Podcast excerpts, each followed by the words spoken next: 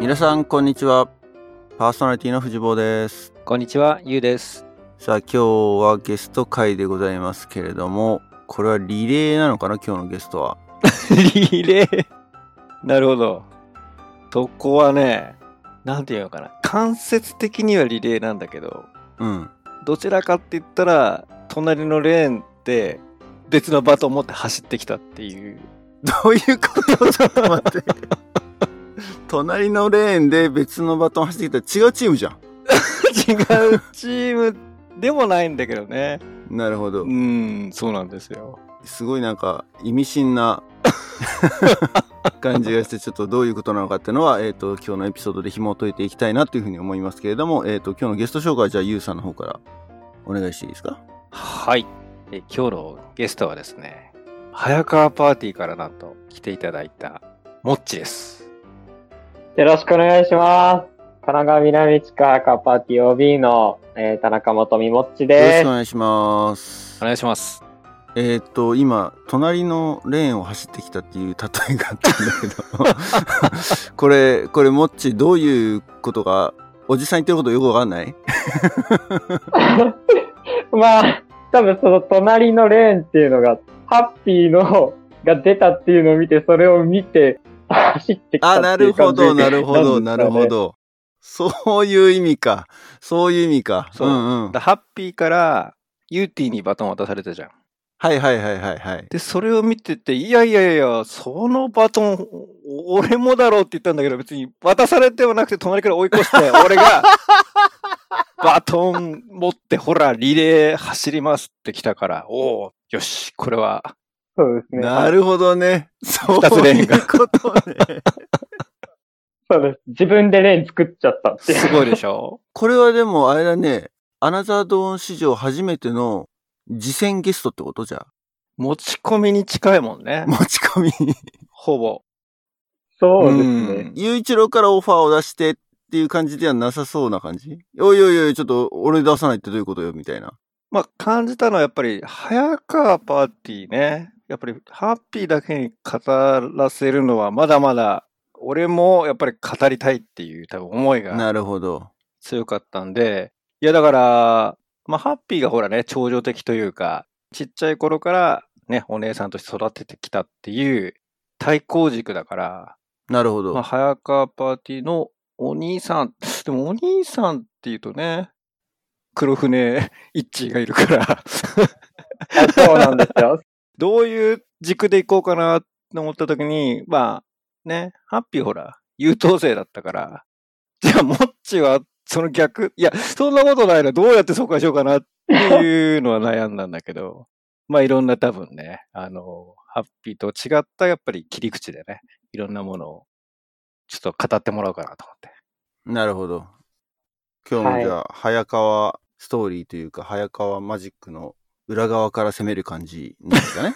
じゃあ、あー、早川マジックですね。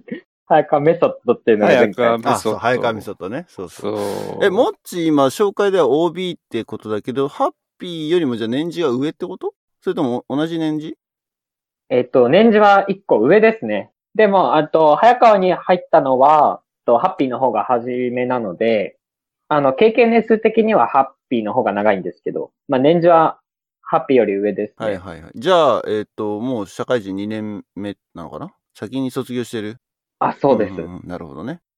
ははいい。と。いうことで、じゃあ今日はですね、えっ、と、そんなもっちの、どうですか生い立ちから行く感じどこら辺から遡っちゃうそうですね。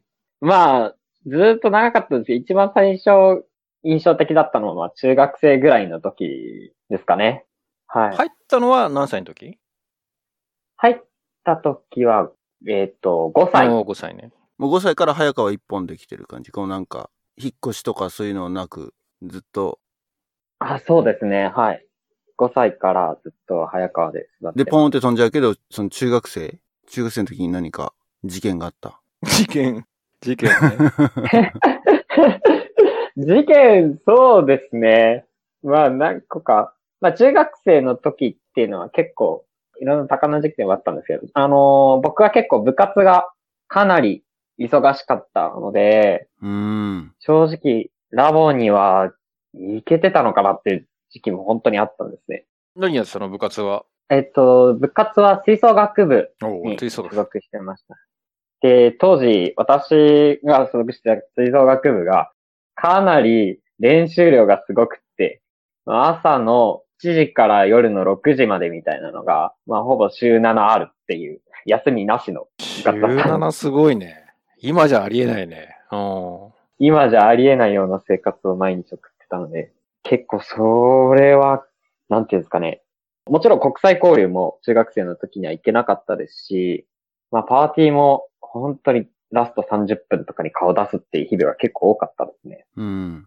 なので、周りを見るとやっぱり結構、まあハッピーもそうですし、あと僕の周りの友達、僕よりも早めに国際交流行ってる人が結構多かったんですよね。年次が上ながら。中学生で行ってるってことね、みんな。あ、そうです。結構多かったです。中学生で行ってる人が。うん。もうあったんで、わあ、国際交流いいなとは思いつつも、まあ中学生では行けず、中学生の時は、まあ、ラボからすごい、ちょっと離れて、ラボと接してたと。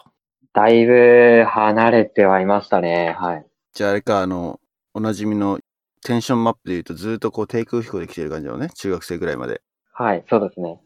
で、そっからこう、ラボ熱がじゃあその後からギュンギュンギュンギュンギュンって上がってったっていう展開かしらでもどうだいえ小学校の時はそれなりに小学校の時も低かったのいや、小学校の時はどうですかそんなに低かった感じではなかったです。結構自由にやらせていただいて、まあ印象的なのは、そのテーマ活動とかで結構やりたいことができるっていうところで、自分はあの、小学3年生ぐらいの時に、不思議の国のアリスのアリス役をやったことがありますね。おおアリスを立候補したのやりたいです。やりたいですって立候補しました。ほー。はい。アリス何話やったのアリスの3話ですかね、ハートの女王ってハロいう。ークイーン。うん。まさかの男なのに女役をやるっていう、結構そ、 そんな一面もありましたね。それは、あれなんかやっぱり、主役がやりたいっていうわけじゃなくて、なんていうのその、アリスに惹かれたのなんかその、なぜアリスをやりたかったのかみたいなって記憶ある。あー、でも一つは、やっぱりその主役に惹かれたっていうところがありますかね。うん。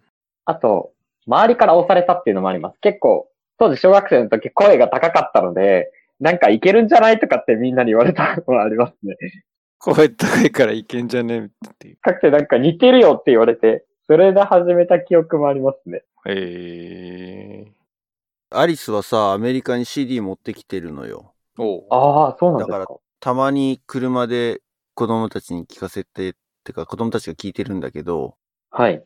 アリスはね、一番この日本語と英語の声のギャップがあるなって俺は感じてる ライブラリーの一つで、そうですね。すごくなんかあれを、なんだろう、テーマ活動で自分が演じろってなった時に、どっちの雰囲気で行くのかってのがすごいなんか迷いそうな。なんかさ、日本語のアリスの女の子の声って随分なんかおばちゃんっぽくないああ、そうですね。確かにそうですね。妙になんか渋みというか老けてる感じがどうしても俺は少女な感じがどうしてもねイメージできなくってうん。で英語の方はまあまあまあまあねはい。それなりの年相応な感じはするんだけどどうもね日本語を聞いちゃうとねあーイメージがあ ってなってしまうお話の一つ俺の中でね皆さんどうですかこれ聞いてる人にちょっと聞きたいですね。いやでも確かにだって鮮明に記憶されてるもん。なんていうの声。インパクト強いし、しかもその感想、全く一緒の感想だね。本当に うん。いや、そんなことないよって、ねえ、ここで入れるのがいつもの俺なんだけ ど、いやもう激しく同意して激しくどういた。 ハゲ道だったね。ハゲ道いや、確かにそうですね。結構ギャップがすごいですもんね。うん。うん。そう。まあ、だから小学生ぐらいだとね、あんま気にしないと思うんだけど、はい。大人になって聞くと、なおさらすごく感じてしまってね、もう、そう、英語も日本語も、両方こう、だからこの前なんかの時に、あれどっかの収録でこれどうやって、あ、ちゃちゃ、ごめんごめん。これ収録じゃないや。多分ね、サポータープログラムっていうのがあってですね。うん。その、はい。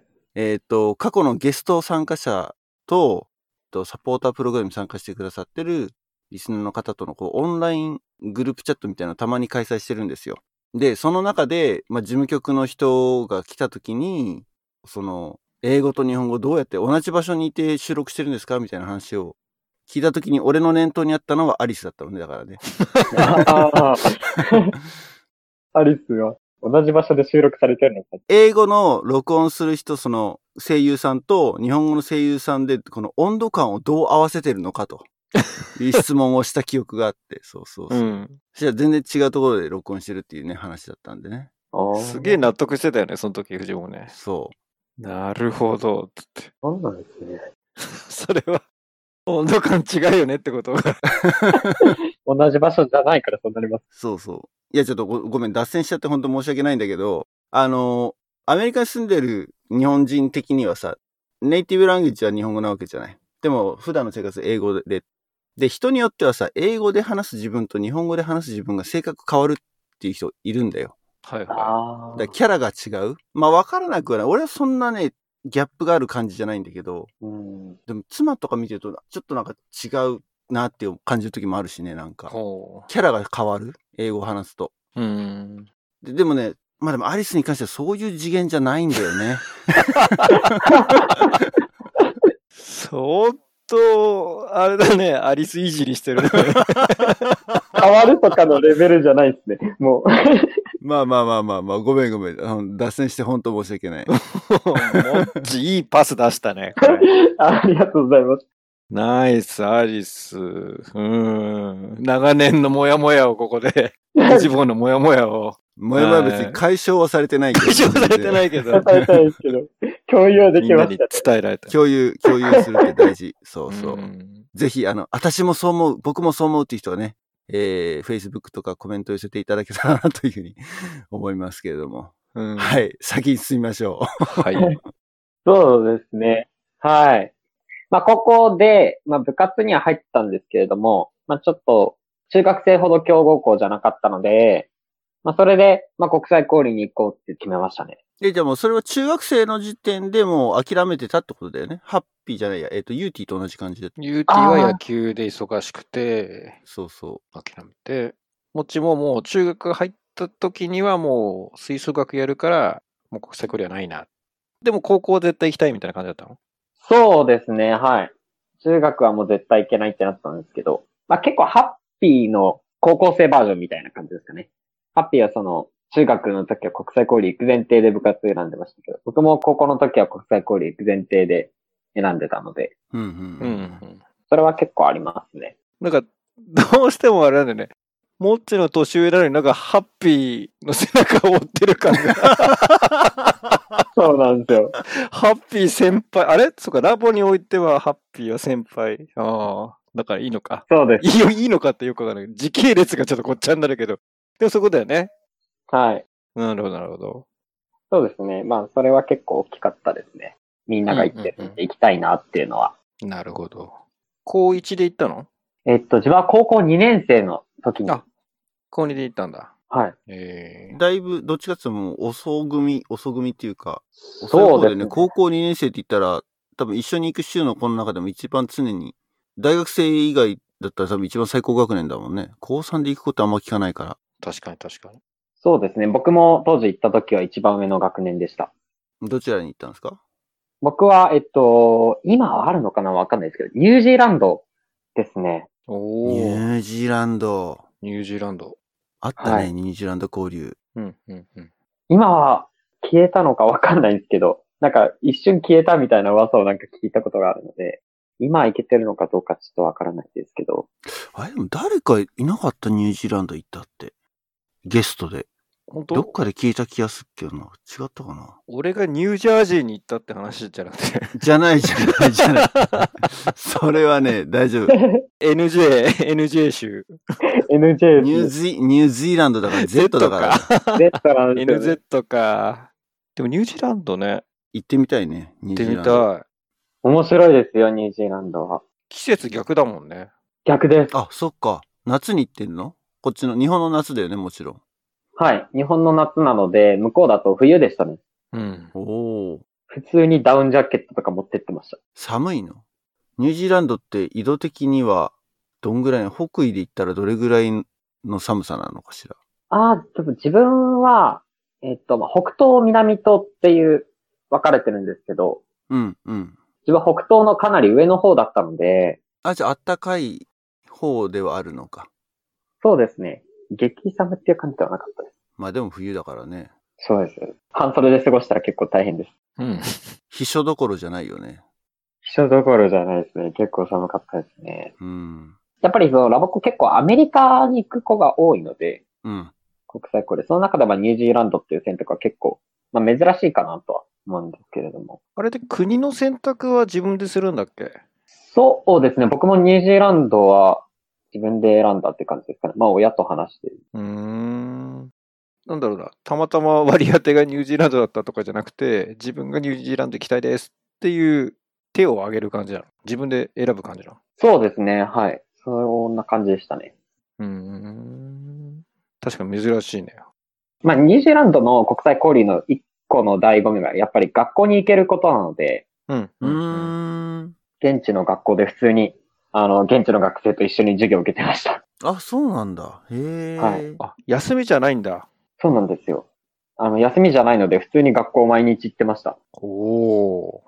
ちょっと留学っぽいね。そうですね。ホームステイだけど、留学っぽさもあるっていう感じですかね。北米交流とか他のラボっ子の話とか聞いてると、やっぱりそこが全然違うって感じその普段の生活が学校だったっていうのが、やっぱり特徴。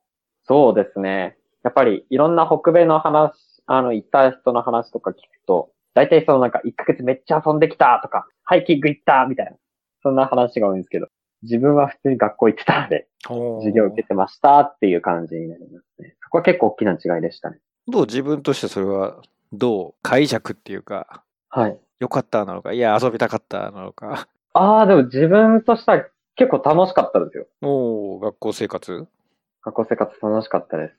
うん。何より友達がやっぱりたくさんできたので、その、学校行って、友達と一緒に遊んでっていうのが結構多かったので、その家族ぐるみだけではなくて、本当に学校の友達はすごくたくさんできましたね。まあでも、高校2年生で行ってるから、英語に対する不安はほぼほぼない感じなのかなコミュニケーションの障壁にあんまならならなさそそうですね。まあ、そこまで苦ではなかったんですけど、やっぱりニュージーランドのちょっと独特の英語っていうのはちょっとありましたね。う。アクセント的にあ、そうです。アクセント的に。オージーとはまた違うアクセント。そうですね。多分、まあ普段習ってる英語がやっぱりアメリカ英語だったので、まあそこからそのニュージーランドってなった時に、なんていうんですかね。違う単語であったりとか。例えば、テレビをピクチャーとかって言うんですよ、ニュージーランドって。TV じゃなくて。へえ。え。はい。とか、そういったなんかその単語の違いとかは結構ありましたね。それは、なんだ、静止画しか流れないからとか、そういうことじゃないんだよね。 多分そうじゃないと思うんですけど、はい。なんかそういった言葉の違いみたいのは結構ありましたね。ええ。ここはすごく面白かったです。まあよくね、アメリカ英語とイギリス英語でそういう対比ってのは聞くけどね。そっか、ニュージーランドもそういうのがあるのか。ありますね。面白かったです。ニュージーランド、あとは、なんていうんですかね、マオリの文化とかに触れることもできるので、んえっ、と、マオリ族、現地のマオリでしたっけほうーん。現地の先住民のその文化とかに触れる機会もあったりします、イベントで。おとか、結構イベントたくさんありましたね、あとは。日本の文化を発信するジャパンデーみたいなのが一日あったんですけど、う。あ、それはモッチーが来てるからっていう感じで企画してくれたのいや、えっと、ニュージーランドの国際交流自体が、その、事務局からホームステイの中で1日、ニュージーランドを行ってる、えー国際交流のラボコたちが1日だけ集まって、まあ、日本の文化を紹介しようっていう日がうんうんうん1うん日イベントとしてあるんですね。うん。で、そこで、みんなが日本から持ち寄った文化であったりとか、ダンスであったりとか、あと折り紙とか、そういったものを発表する機会は一日ありました。なるほど。カルチャルフェスティバル的な感じだね。ああ、そうですね。はい。まあ日本だけなんだろうけど。そうですね。まあ、そういった結構なんか、他の交流にはない、他の国際交流にはない結構面白さはありましたね。ニュージーランドっていうのは。うん。まあでも高校はもう本当それくらいですかね。 僕のラボ人生として、されるのは。なんか、ニュージーランドっていうと、あの、墓おお、墓。あれのイメージがすごく強いんだけど、はい。高校でやったりしたああ、えっと、僕はやってはないんですけど、生では見ましたね。あ、見た。はい。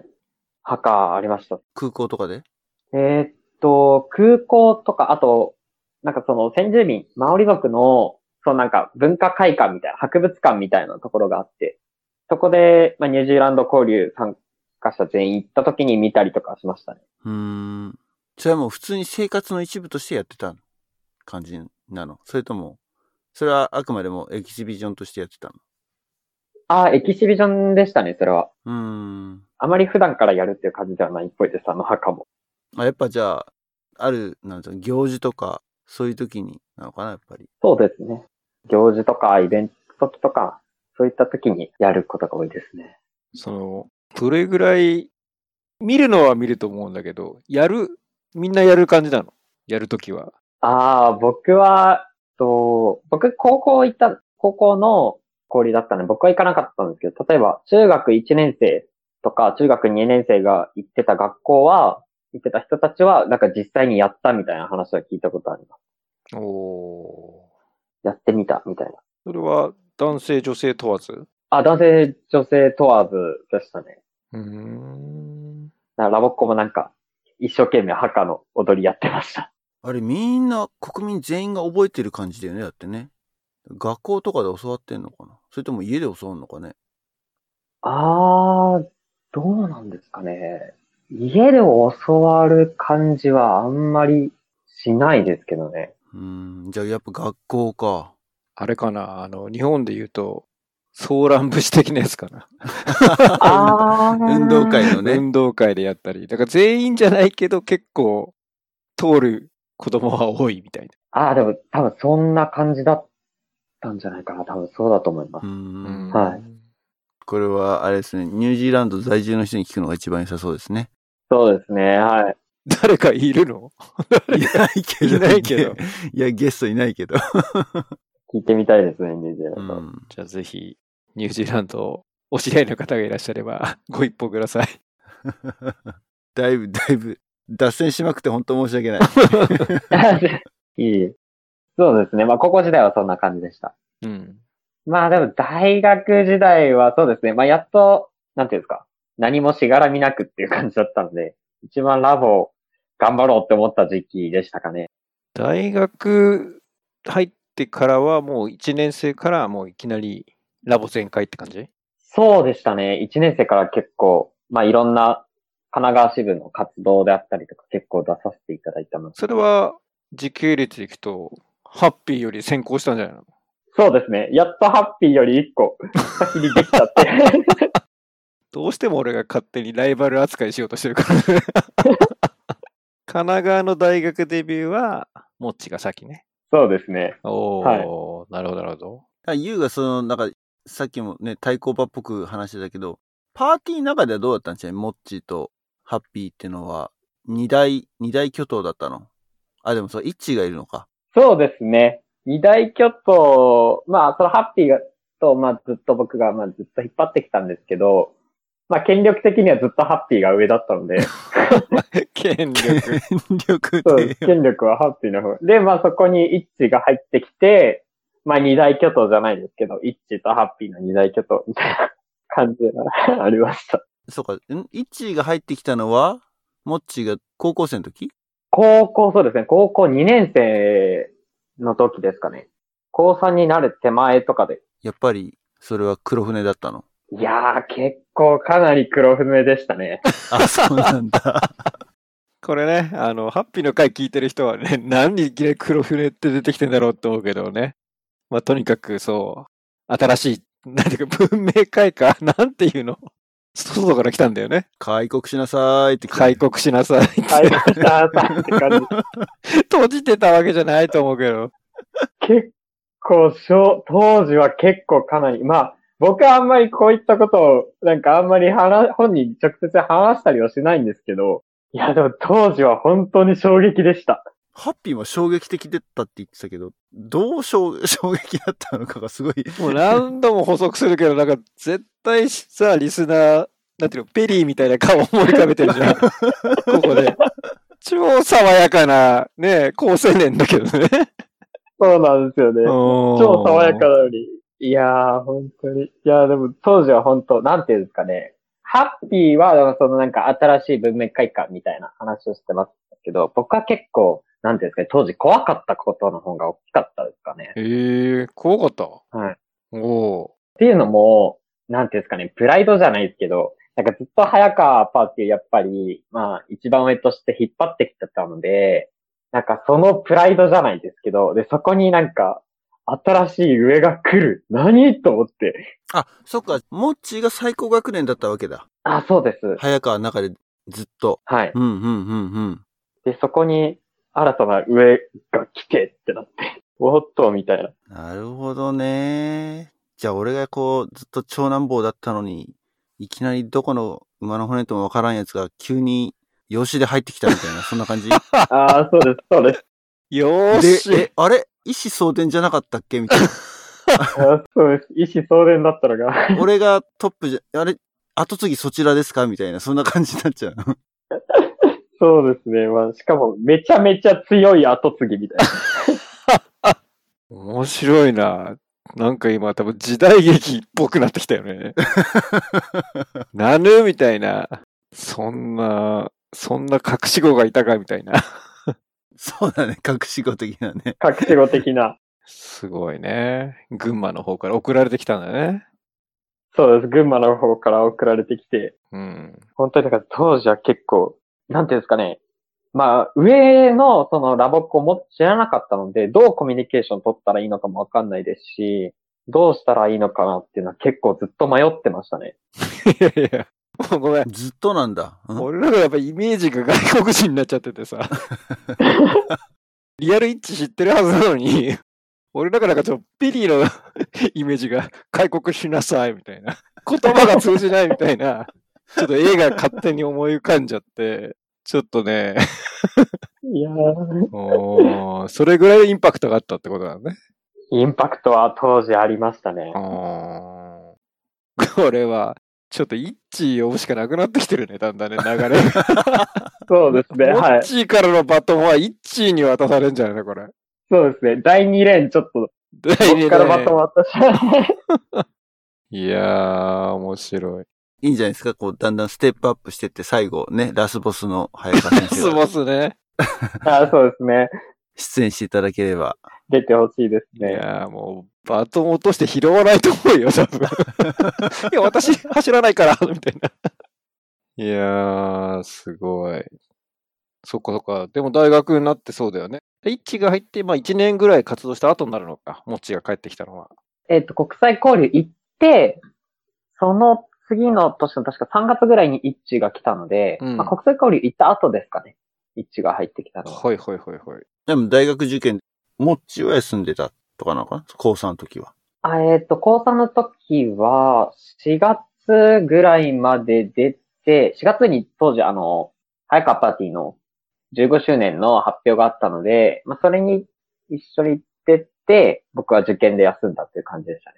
入れ替わったね、俺ら、大月家と。ああ、そういそううこです。とになるねはい。ちょうど、うん。大月、そうね、15周年で、勝手に 一緒に写真写ってたもんね。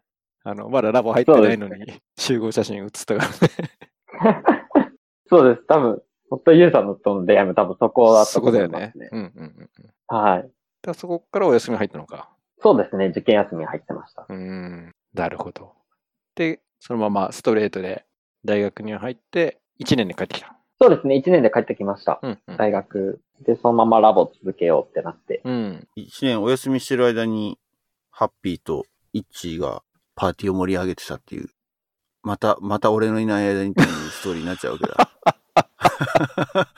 しつこいようだけど。その1年はだいぶ大きかったですね。うーん。もう二大巨頭がもう確立してたんで。まあでもそこにね、負けずに食いついていこうぜっていう感じで大学じゃあ、ラボに熱が入ってったと。そうですね、はい。やっぱり最後の4年間だったので、やっぱり頑張りたいなと思って始めてました。具体的にどうい、どういった活動をやってったんですか大学生の時は。大学生の時は、主に出てたのが、多分前回もユーティも話してたと思うんですけど、表現活動っていう活動と、あとはキャラバン隊っていう活動。で、僕、ちょっと大学2年の時留学行ってたので、2年生はほとんど出てないんですけど、大学の留学だからラボ関係なくってことあ、そうです。全然ラボと全く関係なく。ほう。留学もニュージーランドあ、えっと、その時はアメリカのモンタナ州っていうところです。モンタナ。そうだ、言ってた言ってた。はい。モンタナ州っていうところに、えっと、ワシントン州の右隣です。うんうん。に、半年ほどですね。あ、半年。一年ではなく。一年だから半年でしたね。はい、でもなんか送り出す時はなんかもう2、3年いなくなるぐらいな雰囲気で行ってったよね。 それ俺の受け取り方だけか。 もうだいぶもうしばらくいなくなりますっていう印象を受けてたね。あの、モッチを送り出す時には。なんか、 そんな、なんか、確かそんな感じでしたね。なんかみんなからも、 なんか手紙もらって、うん。いや、半年で帰ってくるんだけどな、と思って。 そう、俺の中では、なんかもう向こうで4年間ぐらい、なんていうの、向こうの大学を出るのかなぐらいな感じで送り出してたから、あ、もうしばらく持ち帰ってこねえんだなっていう印象を受けたら、あれもう帰ってきてんのみたいな感じで 帰ってきてたなっていう、ちょっとね、あの、印象が、はうーん、そうでしたね。僕も、なんか、行き別れみたいな感じだ ったい。。だいぶそう、だいぶ、もう見送ったよ、本当に。いやー、うんもう、みんなに見送られました、僕 も。いやー、そそううですね。あ、でもその、モンタナ、これは何語学留学なんかで行ったのそれともなんか、メジャーがあって行った感じの留学なのあー、えっと、えっと、語学と学部の授業を何個か受けてました。えっと、当時は、えっと、国際経営学の専攻だったので、ほ国際経営学の授業と、あと一般教養みたいなものの授業を二つ、あとは語学の授業っていう感じでしたね。う。なるほど。まあ、留学はだから、ラボじゃないけれど、勉強的に得たものが大きかったって感じなのかしら。なんかこう、経験的に。高校生の時の国際交流とはまた違うじゃないですか。そうですね、はい。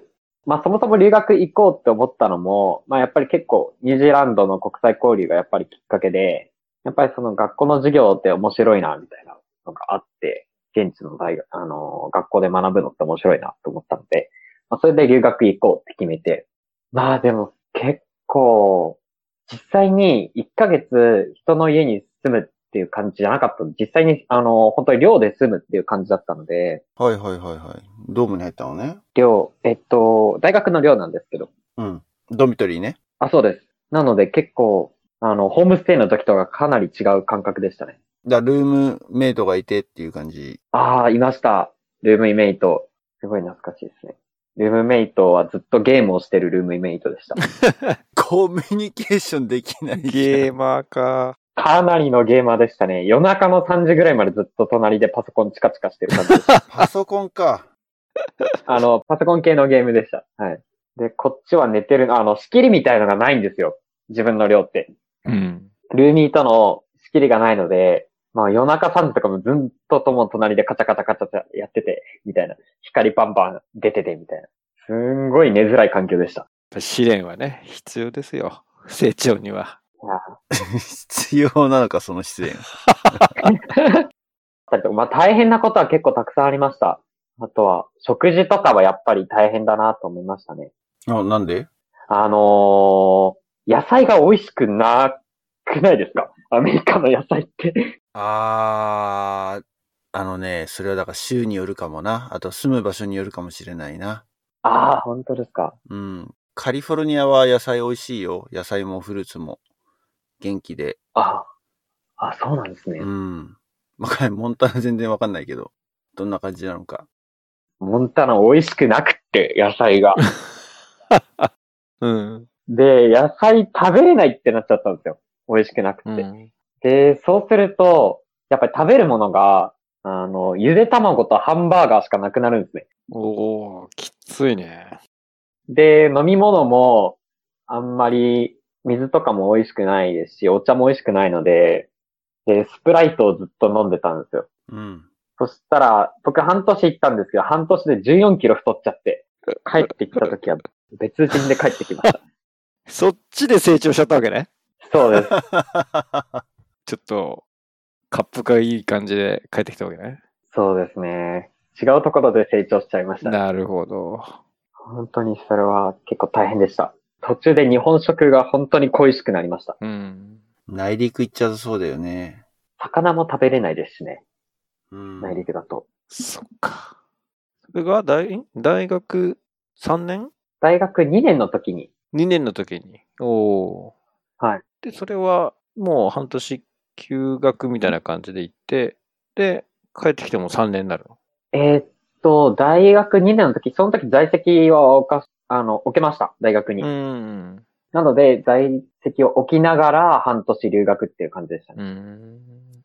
で、帰ってきて、から、ラボは復帰。そうですね、すぐ、まあ復帰はしたんですけど、結構最初は、モチベーション上がるのに結構大変でした。戻ってきてからが。まあ、ちょっとあれだもんね、14キロ太っちゃったしね、 動くのも大変みたいな、そうなんですそうなんですよ、腰が重くて。腰が重くて、モチベーション上がらず、まあ、その時は、あの、イッチーが卒業発表を控えてたんですけれども、うん。結構なかなか今まで以上に CD 聴かなかったですね。あれ、平のともりあ、そうです。平野とまんまのやつ。はいはいはいはい。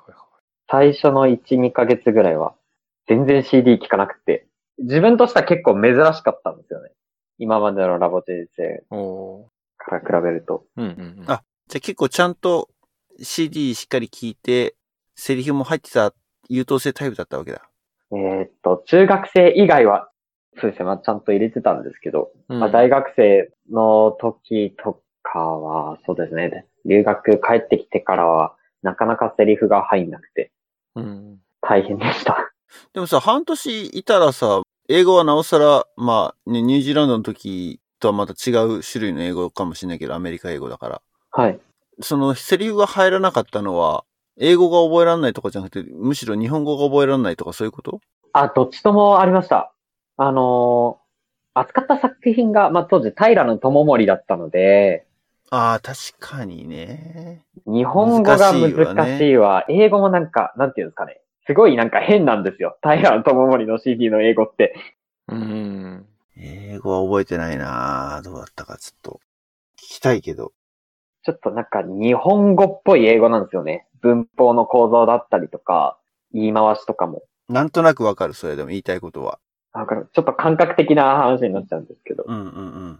それが結構大変でした。覚えるのは。ともり結構長かったよね。そうですね。それをまあ、やっとまあ払拭して、なんとか頑張って位置を繰り出してっていう感じでした。うん。あそれでまた最高学年に帰り咲いたわけだ。そうです。ついに。 追い出したのか。ついに、やつを。やっと俺の時代だね。やっと俺の時代だと。天下来たね。いやー、でもそんな、いやまあでもそう、そうでしたね。はい。それで、最後の発表、あれ卒業 ?3 年まだ。その時は、イッチが卒業して、次の学年、僕大学3年だったので、まだ2年間、うんうんうんラボをできてました。はい。うん。おおまあ、その間も結構、だからいろんな活動に出たっていう感じありますね。ー。うん。パーティーももちろんですけど。そっからあれ、ダルシンあ、えっと、ダルシンは、留学の前なんですよ、あ、留学実は前なのか。はい。ダルシンやって、トモモリやって、で、あれだ。喜劇シリーズか。あの、主人公死ぬ系なんだよね。そうなんです。なんか、イッチからなんか受け継がれたわけじゃないんですけど、イッチはトマムリの時に最後死んで、僕はハムレットで最後死にました。そうだ。ハムレットだよ。あ、それはね、そういう習わしがあるの、早川パーティーで。みんな最後、終了発表会では、いや、ハッピーをすごい妖精で軽やかに楽しく終わってったから。 やってましたけど、はい。なんか謎の文化がありますね。僕もそういったの意図したわけじゃないんですけど。ともりって、そう、ハムレットだよ。ハムレットが集大成ってこと僕はそうですね。最後の卒業発表がハムレッあトれでした。もすごかったよね、ハムレット。ありがとうございます。本当今でも、うん。今でも。でも今でも思い出します。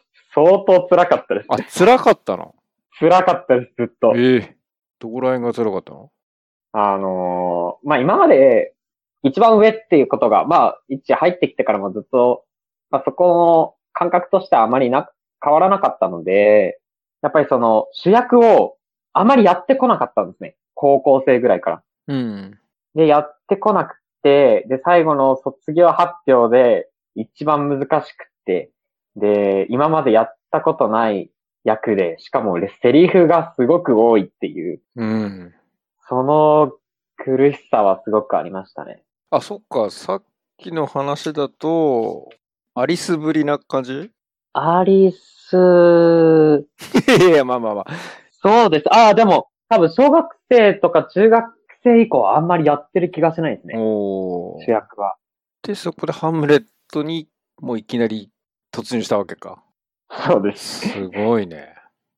セリフ多かったね。めちゃめちゃ多かったよね。まあ、卒業発表っていうこともあって、ハムレットって1、2、3はあるんですけど、まあ当時その、ハムレットをやるってなった時に、じゃあ話数どれにしよっか、みたいな話も出て。で、1、2、3全部やると2時間半かかるんですね。うん。当時やっぱり中学生とかも一緒にいるので、そんな2時間半の、とも盛りでも1時間ちょっととかなんですよ。うんそ。れでも十分長いんですね。1時間半とかなんですけど。うん。確か。それのさらにもう1時間足した感じなので、本当に、いやもう当時やってる時は本当に俺たちは何をやってんだ と思いましたね。結構大変でした。え、それ、結局何 ?3 はやりきったのハムレットは。 3はやりきりました。 2時間半2時間半です、英語と日本語合わせて。すごいね。すごいよ。本当に。で、ノーカットってことでしょだから。ノーカットです。そうですね。えっと、まあ、途中で休憩は挟んだんですけど、10分。ああ、じゃなくて台本的な意味で。あ、台本的な意味ではノーカットです。全部フルで。おー。すごいな。 すごい。一番きつかったです。うん。ラボ人生で多分一番きつかったですね。いや、きついよね。見てる方もきつかったもん。違 う違う違う違う。冗談。嘘です、嘘です。いやいやいやいや、でも、そうだと思います、本 当に。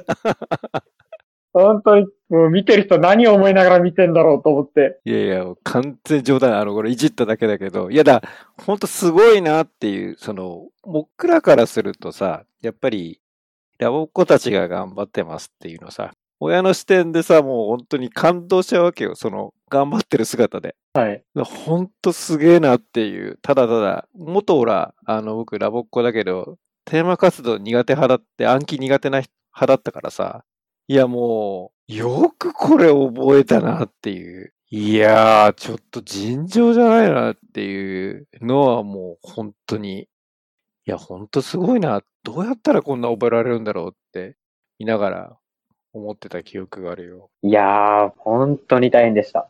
本当に2時間半セリフある中で、僕主役ハムレット1、2、3全部やったんですけど、もう1時間半ぐらい喋ってるんですよ。うん。どんだけ喋るみたいな。でも、すんごいあって、僕も、だから、覚えきるのに、多分1年半ぐらい使いました。そう、すごい。ずーっとずっと CD 聴いて練習してっていう感じでした。今でもセリフ出てくんじゃないのあ、今でも出てきます。覚えてるものは出てきますね。今でも。でもそれは、その、まあ、自分のそのセリフが大変だったっていうだけじゃなくて、その最後もう集大成なわけだから、それこそはい。下の世代に何かね、繋いでいくっていうか、バトンを渡すとか、なんかその後輩を、後輩に対してっていうのもあったのああ、もちろんそれはありました。やっぱり最後の作品で、まあ自分が、まあやりたいことをまあやらせてもらえたので、まあなんかそのテーマ活動、まあ一つとして、この先のなんか後輩の子たちがなんか頑張るモチベーションになったらいいなとは思って、まあやってはいました。なので、プレッシャーは相当ありました。うん。でも実際どうだったのやって。いやー、やってる最中は正直、なんていうんですか、まあ練習の時とかは、もう本当に苦労の連続で、セリフは全然出てこないわ、みたいな。で、なんか、あの、どうしよう、早川って言うともやっぱり厳しいんですよね。おう最後の卒業生に。全然ダメとかってよく言われて、ええー、みたいなのよくありましたね。感情が出てないとか、気持ちが出てないとか、そういったものをよく言われて、結構苦労しながら。あ、でも終わった後、なんか、ほっとしたのかわかんないですけど、なんか号泣してて自分。うん。やってる時はそのままなんか、やり終わった後なんか、泣き崩れちゃって、 崩壊したのね、涙腺が。ドカーンと。類線がドッカーンと崩壊してましたうーね。ん。やっぱり思いが溢れたと。そうですね、はい。すごく大変な一年でした。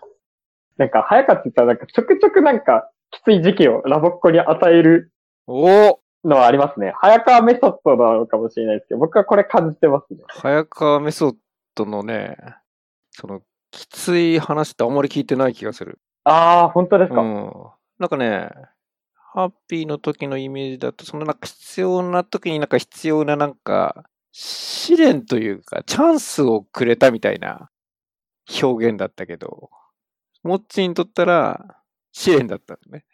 試練でした。 多分、僕も含めて、卒業生も含めて、多分一回は経験してるはずです。おお。ハッピーもそうだったのかなと思いますし、はい。大変な、ちょっときついハードルを課せられるというか、そういう課題をくれるって感じ。はい。課題をくれるっていう感じですね。へ僕にとってはそうですね。僕にとっては大学2年生の時の留学行く前のダルシー。うん。と、あとはハムレットですかねう。んうんうん。だかまあこの2つは結構一番きつかったです。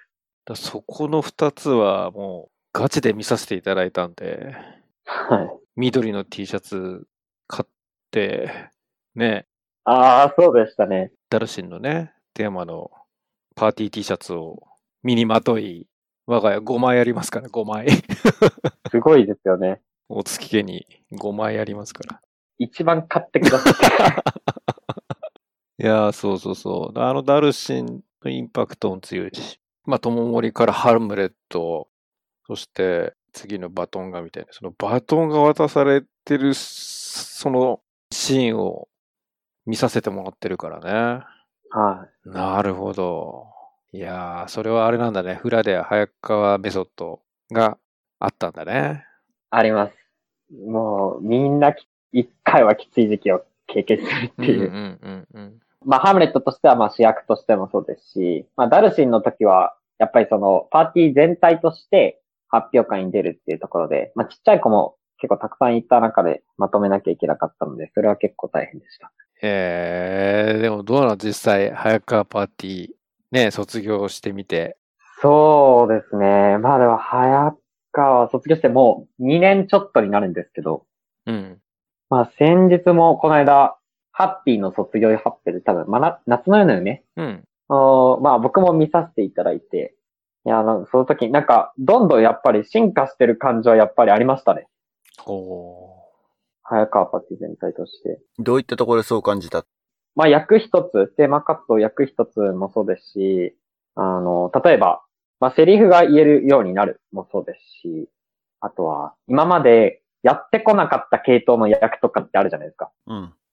例えばその、ずっと王様キャラの子だったりとか、あとはずっとお姫様キャラの子だったりとか、そういった系統をまあ取っていった子が、初めて違う系統の役、王様から急に高青年だったりとか、う。うん。高青年から逆になんていうんですかね、面白系の、ちょっと笑かしてくれるような、そういった役に挑戦したりとか。うちの長男じゃない それ。そうですね。おーいつもの、な、確かに、と、ちょっと違う、あれだったよね。あの、配役が、はい。うん、面白かった。けども、それがハマってたよね。そうなんですよ。それがなんか、一番すごいなと思いましたね。やっぱり長年いると、どうしてもやっぱりそういうイメージみたいなのがやっぱりついてしまうので、僕も結構面白キャラの方が、主役というよりかは面白キャラの方が好きなので、うん。そういった役の方が多かったですし、そういったのを見てなんか、やっぱりその後輩たちが新しい系統のキャラに挑戦してて、それがなんか、うわあ、ちゃんとやってるなーってうん。僕が中学生の時とか高校生の時そんなやってなかったなと思って、すごいなと思いますね、そこは。格段にみんなレベルが上がってるというか、それはすごく感じますね。はいすごい楽しみです。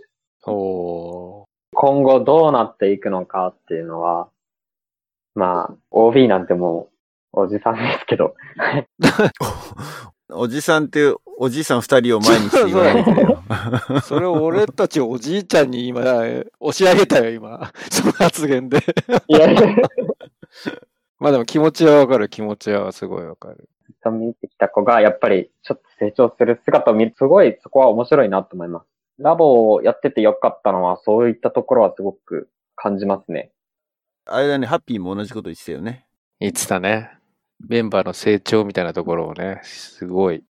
だけど、実際どうですかやっぱり、早川テューター、さっきのメソッドじゃないですけど、感謝ですか。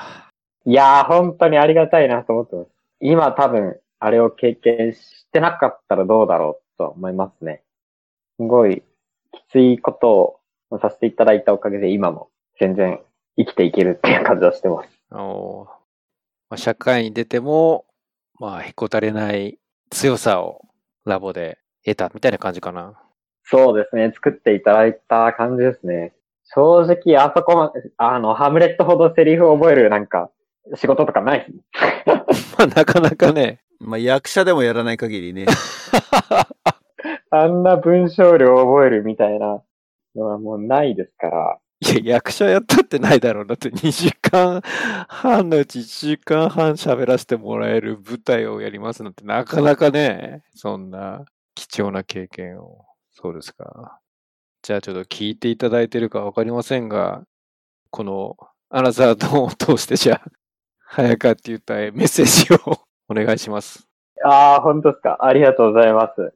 いやー、そうですね。やっぱりその卒業、まあ卒業してからもずっと何度かお会いさせていただいてるんですけども、今はやっぱりこうやって頑張れてるっていうのはやっぱり間違いなくラボの中で、まあ苦しくてもやっぱり支えてくれた墓っていう歌があって、今やっぱりこうあ自分があるんだなっていうのは本当にすごく感じていますんで、本当にありがとうございましたっていうところしか本当に言葉が出ないんですけれど。まあまたちょっと OB としてまあ別の形で、まあハッカーパーティーをしていきたいなと思いますので、いや、本当にありがとうござい ます。いや、もう完全にアナザードーンが卒業式っぽくなっちゃったけど、ごめんごめん。俺の振りが。流して大丈夫です か大丈夫、大丈夫。ついつい、早川っていう歌を、ちょっと引っ張り出すっていうわけじゃないんですけど、やっぱり早川っていう歌への感謝の気持ちをね、表すために、持ちからの愛のメッセージが送られましたね。でもみんな結構やっぱりね、テューターに対してのやっぱりそういう思い強いよね。本当にね。ラボっ子って。自分もそう思います。多分他のパーティーとかもそうだと思います。うん。じゃ あ、そして、社会に羽ばたいていったモッチーに、最後感動のメッセージで締めていただきましたけれども、はい。快適にはそろそろクロージングな時間にはなってきたので、いい時間だね。えー、モッチー今日はゲスト出演ありがとうございました。ありがとうございました。一回で走り切ったね。 冒頭から1時間でなんとかあ、そうです、ね。収まっちゃいましたね。はい。うん。来てくれてありがとうございました。ね、早川パーティーラインが、もうこうなってくるともう一致いくのかな、次は。はい。 宿題で、じゃあ、もっちから、 まあ僕の宿題ですから、ね、じゃあ、もっちの宿題で。次、一をここに連れてくるっ て いう。ぜひ。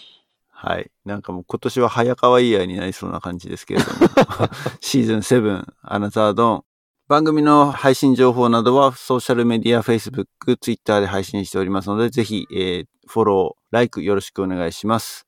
あとですね、えっ、と、エピソードの中でも出てきましたけども、サポータープログラムというのを用意していまして、えーまあ、我々、えーこのポッドキャストの活動をですね、支援していただけるという方は、ぜひですね、キャンプファイヤーコミュニティというところで、サポーター限定のエピソードなどを配信しています。あとは、さっきも言いましたけれども、過去のアナザードーンのゲスト出演者、そして、えーサポータープログラムに参加している方だけの、えークローズドな、えーまあ、オンラインサロンというのか、なんていうのかね、まあ、和気あいあいとお話しするような時間なんかもあったりするので、結構それは面白いのでね、えー本当、あのーアナザードーンのゲストっていうのはダイバーシティ飛んでるので、えーサポーターになるとそういった方々と、えーお話しできる、なんていう、えーベネフィットもあります。ので、ぜひですね、よろしくお願いします。はい、ということで今日はモッチーに、えー反省を語っていただきました。ありがとうございました。ありがとうございました。ありがとうございました。それではリスナーの皆さん、また次回お楽しみに。ごきげんよう。バイバイ。バイバイ。